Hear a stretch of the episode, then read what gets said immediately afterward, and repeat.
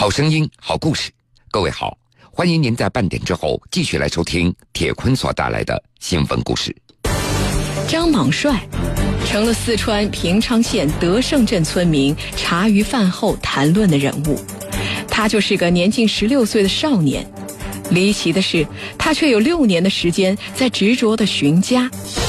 第一次寻家是五到八岁，在茫茫的大巴山中靠吃野菜生存。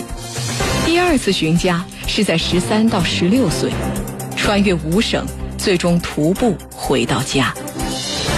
江苏新闻广播，南京地区 FM 九三七，苏南地区 FM 九五三，铁坤马上讲述。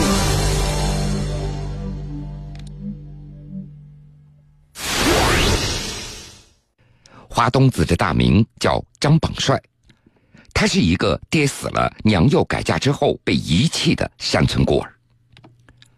花东子，你回来了，我们还以为你死在外面了呢。四月三十号，从四川平昌县德胜镇到平江村大约七公里，张榜帅在回出生地的路上，屡屡遭到乡里人带着质疑、震惊的口气不断的询问。张榜帅的脸色开始红了，两只硕大的手掌来回摩擦着，腼腆的说道：“我回来了。”记者在找到他的时候，张榜帅在德胜中学教学楼的工地里正在干活。他告诉记者，他只知道四川以及自己的出生地德胜镇，如果知道大的地名，早就回家了。张榜帅有六年的时间在执着的寻找家。现在他是一点都无所谓，似乎被遗弃、被狗咬、被关押、被轰赶的生活都与他没有关系了。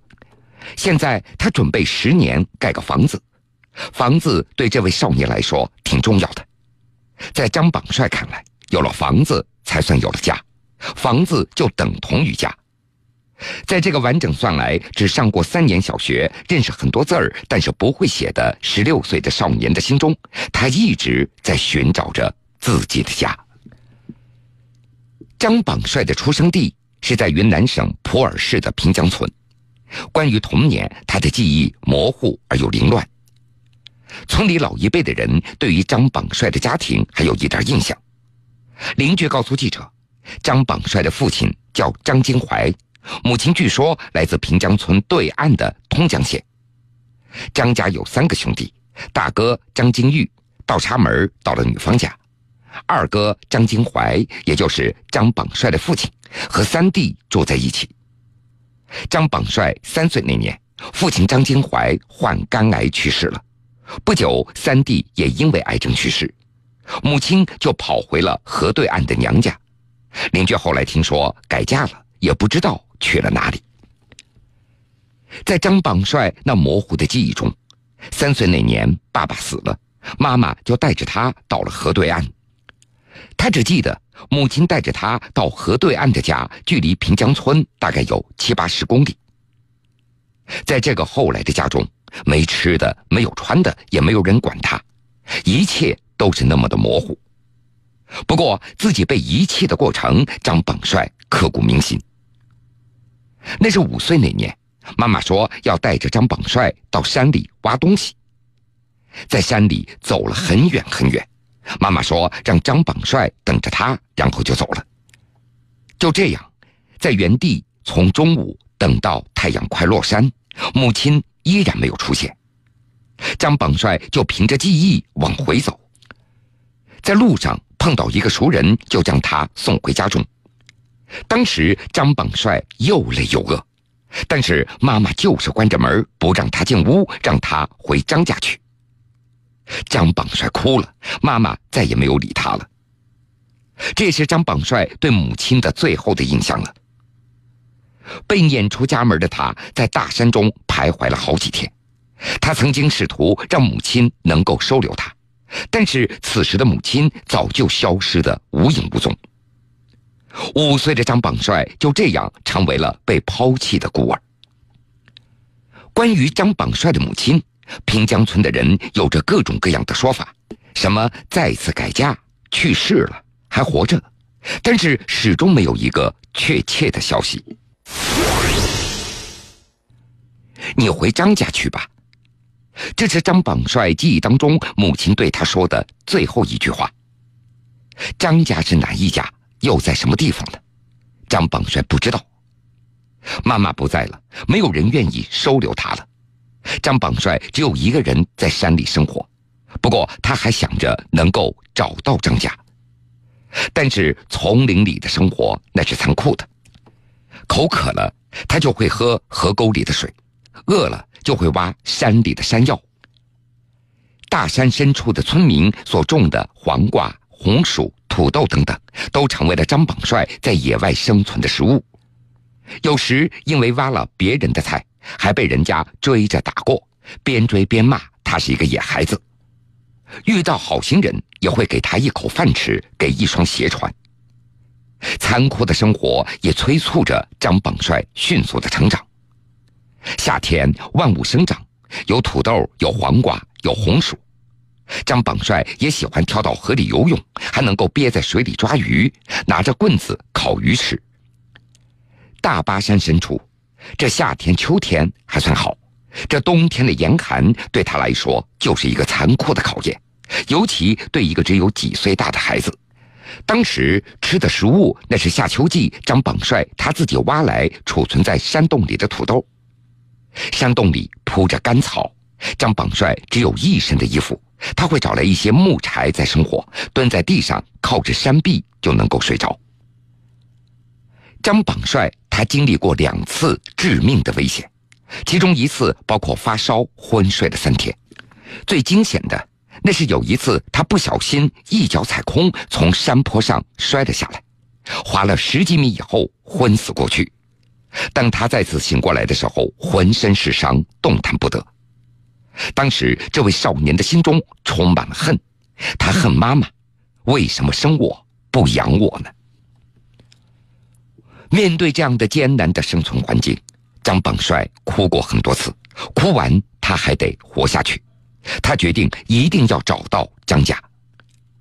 就这样，在山里生活两年以后，这个少年决定去寻找亲戚，收留自己。凭借着年幼时对老家那模糊的记忆，张榜帅开始在山里不断的问路人、问村民，一边走一边问。就这样。独自生活了三年以后，他终于找到了一个亲戚的家中，但是所有的亲戚都将他拒之门外。二零零八年的腊月，通江县的一户姓张的村民指着张榜帅曾经和母亲趟过的那条河，对他说：“河对面就是你大伯的家，你去问问吧。”三岁时，母亲带着自己趟过的这条小河，让张榜帅的生活发生了翻天覆地的变化。五年以后，他再次趟过了那条河，他找到了大伯张金玉的家。大婶毛明秀至今还记得他看到张榜帅时的那个情景：那么小的一个孩子，一身破破烂烂的衣服，一头乱糟糟的头发，全身脏的已经看不出样子来了。还背着一个与瘦小身体非常不符合的蛇皮口袋，站在自己家门口，他央求着大伯一家人收留他。当时也快要到春节了，就这样，张榜帅成为了大伯家中的一员。三年找到张家人，那年张榜帅八岁了。在大伯家的日子，张榜帅找到了久违的家的感觉。大婶毛明秀给他吃的穿的，平常也只给他一点轻松的活像割草、放牛、煮饭、扫地什么的。在大伯家的三四年里，张榜帅过得非常的幸福。大婶毛明秀就像妈妈一样，让他感受到了什么叫母爱。在漫长的山中生活里，张榜帅哭过很多次。用他的话说：“我想有个家，有人管我，还有母爱。”在大伯的家中，张榜帅也上了户口，出生日期那是在二零零零年，但是有关他确切的出生日期，没有人可以说清楚了。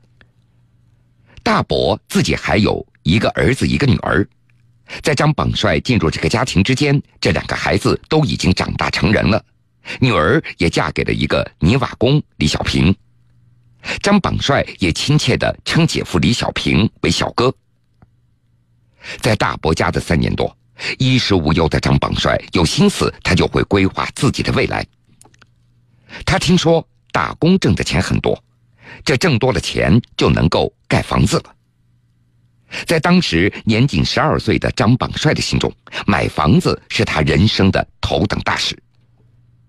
十三岁那年，张榜帅央求跟着姐夫李小平一起到山西的运城见见世面，学一点泥瓦工的手艺。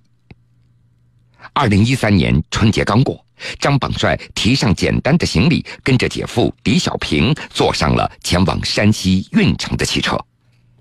那个时候的他内心是兴奋而又激动的，他感觉到挣钱买房的梦想似乎快要触手可及了，但是命运又跟张榜帅开了一次天大的玩笑。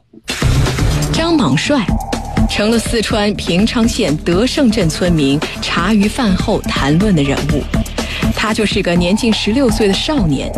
离奇的是，他却有六年的时间在执着的寻家。第一次寻家是五到八岁，在茫茫的大巴山中靠吃野菜生存；第二次寻家是在十三到十六岁，穿越五省，最终徒步回到家。江苏新闻广播，南京地区 FM 九三七，苏南地区 FM 九五三，铁坤正在讲述。花东子不见了。这是姐夫李小平给远在四川的岳母毛明秀一家人打电话时所说的第一句话。那个时候，李小平已经在运城找了张榜帅五天了。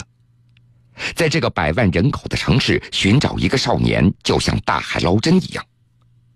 在那个时候，谁也不知道张榜帅的命运竟然因为一条狗再一次的被改变了。原来，到运城的第三天。张榜帅就跟着姐夫李小平在一个新建的小区里干活了。那个时候他还没有开始做工。凌晨大概一两点，他起床要上厕所，住的地方离厕所非常远。快到厕所的时候，在昏暗的灯光下，一条狼狗开始狂吠起来了。张榜帅害怕，就往前跑，狼狗就追着他。结果他越跑越远，出了小区，跑到了路上。东拐西拐的狂奔了十多分钟，而狼狗也狂吠着追了他十多分钟，实在是跑不动了。狼狗一下子咬住了他的左小腿，咬了之后就跑掉了。被狗咬的伤口当时一直在不停的流血，左腿的伤疤一直到现在依旧非常的明显。受伤的张榜帅开始找小区的路了，不过运城。这座位于山西、陕西、河南三省交界地带的繁华城市，对于从来没有走出过大巴山的张榜帅来说，太大了，太陌生了。就这样，他在运城市区里找了三天。而在这个时间里，姐夫所在的包工队也开始开车到处来找张榜帅，但是双方并没有相遇。我一定要回家。在与姐夫李小平失去联系三天以后，张榜帅决定回四川德胜的家。他没有身份证，不敢报警；没有钱，也不敢坐车。在大山里，他养成了蹲着睡觉的习惯。张榜帅开始茫然地蹲在城市的车水马龙的路边。就在这个时候，一个看上去大约六十岁的男人出现了。他简短的询问了一下情况，并告诉张榜帅会给他一份工作，管吃住。无路可走的张榜帅也只能够点了点头。男子就把他带到一个诊所，给他包扎了伤口。之后，张榜帅参加了差不多一周的高空清洗玻璃的培训。泥瓦工没做成，反而稀里糊涂的成为了一名高空玻璃擦洗工。在运城工作一个月以后。张榜帅被那个男子安排到了安徽的滁州，他曾经擦过三十六层高楼的外墙玻璃。高空清洗并不是好做的，在高处风一吹，身体会不由自主的摇晃，心里也会跟着紧张。在滁州，张榜帅也第一次交到了朋友，有湖南的、安徽的，还有西藏的。他还第一次以朋友的身份参加了一场婚礼，新郎新娘的照片至今还保存在他的手机里。但是，这新鲜而又神奇的外面世界，并不是他自己想要的生活。张榜帅内心深处仍然要想着回家。其实，让他真正决定辞职回家的，那是看到同事在擦洗高楼外墙玻璃的时候摔了下来，最后成为了一名植物人。他就觉得这份工作非常的危险，于是他决定辞职回家。老板没有给工钱，给了张榜帅一瓶洋河酒，同事们也给他凑了一两百块钱，买了一些馒头。一直到现在，那瓶洋河酒依然是包装完好。张榜帅把这瓶酒一直背在身上，从安徽滁州就装在包里，他就再也没有打开过了。另外，在走之前，朋友还送了一份中国地图给张榜帅。三年的回家路全靠这张地图做导航。张榜帅所受到的教育也只有小学三年级，地图上的字儿他也认得，但是不会写。四川德胜镇，那是张榜帅的目的地。他跟着地图决定沿着高速公路走，他相信这样一定能够回到家中。就这样，他在高速公路护栏外面走，看到指示牌就翻出地图看看往哪个方向走。饿了就拿出那个馒头啃一啃，渴了就会喝河里的水，困了就蹲在路边睡上一觉。凌晨三四点钟继续的走，这走着走着天就亮了。这到底走过哪些地方？因为走的太多了，张榜帅都不记得了。回家的路途中没了钱，他就会选择找一份工作。他洗过碗、洗过车、切过菜、刷过油漆，甚至找了一份扫大街的工作。早上四点半就要起床，晚上十二点收工，每天只能够睡三四个小时。而最惨的，他还乞讨过。那是在武汉的时候，这饿的实在是不行了，身上又没有钱，张榜帅就拿了一个碗儿，蹲在路边来讨饭。有人会给他一盒方便面。有人也会说他是个骗子，在饭馆里乞讨，他也被撵过。另外，张榜帅还曾经被警察关过三天，那是在一个小县城，晚上巡逻的警察看到他蹲在地上睡觉，就把他带到了派出所，关了三天。不过有吃的，还有床睡。他就问警察：“四川德胜镇该怎么走？”警察说：“不知道。”过了三天，他们也把张榜帅给放了。张榜帅的回家路跨越了山西运城、安徽滁州和合肥、湖北武汉、陕西西安、四川成都。三年中，他询问过无数的人，无数句四川德胜，但是没人知道。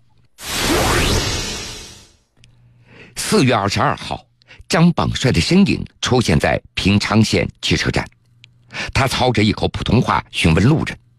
你们知不知道德胜镇呢？事情就这样的凑巧，这个路人正巧是德胜人，继而张榜帅说到了自己的大伯张金玉，这个路人赶紧就给大伯打了一个电话。听到消息以后，大伯张金玉匆忙包了一辆车，赶到了四十公里之外的平昌县城。张榜帅见到大伯以后哭了。现在想起这一幕，张榜帅对记者说：“自己这三年都没有哭过了，泪水小时候在山里的那三年中都已经哭干了。”大婶毛明秀看到失去联系三年的张榜帅，已经不是八岁那年看到的那个蓬头垢面的小孩子了。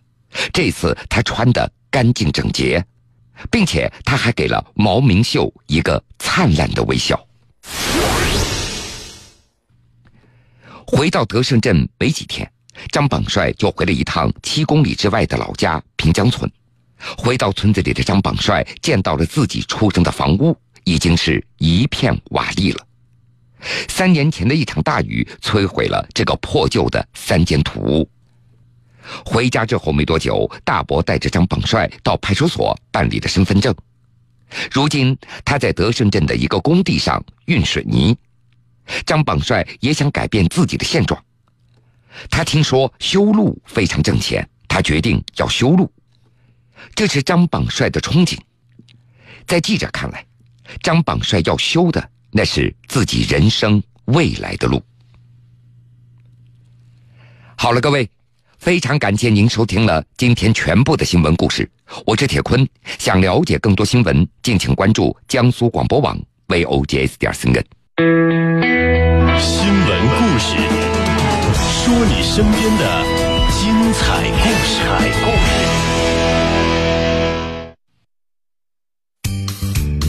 你知道吗？中国现有老龄人口一点三四亿，残疾人口六千万，福利机构现有孤儿人数六点六万，每年受灾人口二点五亿。中国福利彩票，扶老、助残、救孤。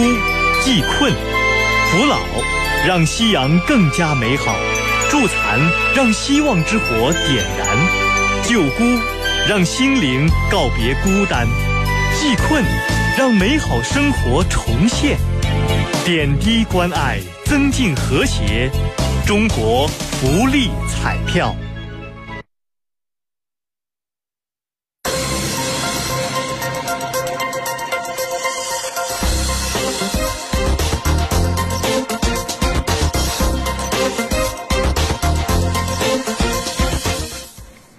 福彩，天福天彩，各位听众晚上好！您现在收听到的是江苏省福利彩票发行中心的天天福彩节目。今晚中国福利彩票共进行了三种游戏的摇奖。第二零一六幺二幺七华东六省市联销十五选五于十九点在浙江福彩中心摇奖，摇出的号码是一三五八十二。第二零一六幺二幺七三 D 于二十点三十分在中央人民广播电台直播摇奖，摇出的号码是八四三。福彩六加一二零一六零五二七中奖号码是基本号三二七八九四，生肖码是猴。